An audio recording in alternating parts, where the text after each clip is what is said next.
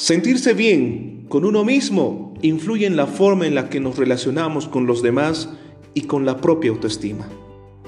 Es un gusto saludarles en nuestro ciclo formativo de carácter virtual, quien les habla el profesor José Luis Herrera, maestro de psicología. En este encuentro desarrollaremos el tema de la sexualidad y todos sus componentes. Empecemos. ¿Ha escuchado alguna vez usted la siguiente frase? Siempre estás contigo mismo así que es mejor que disfrutes de la compañía. Pero dirá uno, ¿y qué tiene que ver esto con la sexualidad? Tiene mucho que ver, te explico. La sexualidad es la forma de ser de cada persona, que va unida a las actitudes y a los sentimientos, lo que implica un proceso de desarrollo durante toda la vida. También es hablar de los procesos físicos, psicológicos, características primarias y secundarias, tanto en el hombre y la mujer. Existen diferentes conceptos, entre esos muchos erróneos. La sexualidad no solo tiene que ver con el acto de reproducirse, sino que representa la generación de deseos, sentimientos, fantasías y emociones.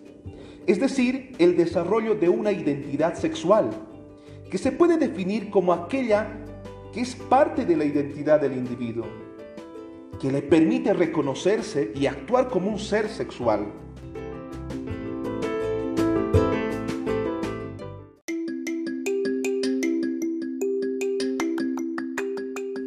¿Y es importante recibir una educación sexual? Obviamente que sí.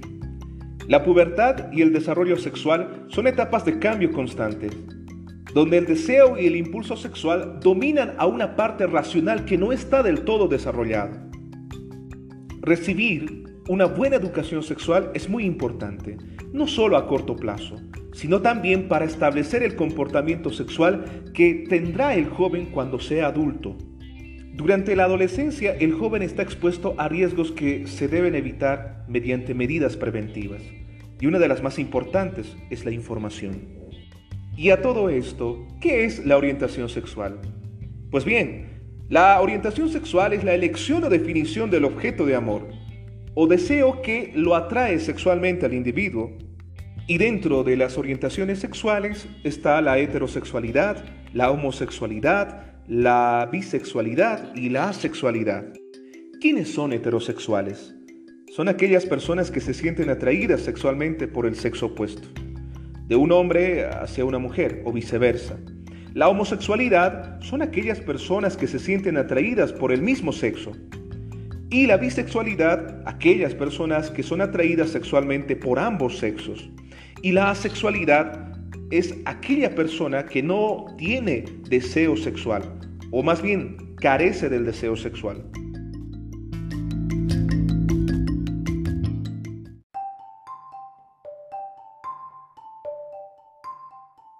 Últimamente se ha escuchado hablar bastante sobre la identidad de género. Tenemos que diferenciar. La diferencia entre los conceptos sexo y género radica en que el primero se concibe como un hecho biológico y el segundo como una construcción social. Y entonces, ¿qué es la identidad de género? La identidad de género es cómo te sientes en tu interior, cómo expresas tu género a través de tu vestimenta, comportamientos y apariencia personal. Es un sentimiento que comienza temprano en la vida. Las personas poseen amplias maneras de expresar su género. Y a partir de este concepto surge la comunidad LGTBI, es un acrónimo que se usa con término colectivo para referirse a las personas lesbianas, gay, bisexuales, trans e intersexuales. Interesante, ¿verdad? Ahora pasemos a otro punto, las parafilias. De acuerdo a la Real Academia Española, una parafilia es una desviación del índole sexual. Se trata de una conducta íntima donde el placer se obtiene mediante una actividad diferente a las relaciones sexuales en sí mismas. Entonces, todas las conductas sexuales distorsionadas por traumas que pasaron anteriormente pueden conducir a una parafilia.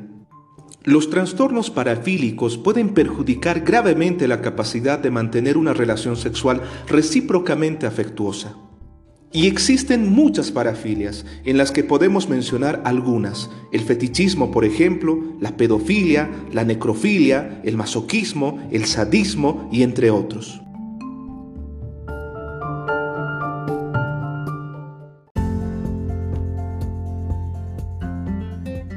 En síntesis, la sexualidad humana es uno de los modos más importantes de relacionarnos que existe para las personas, por lo cual casi todos los valores humanos que fomentemos van a tener una importancia directa en el desarrollo psicosexual de las personas.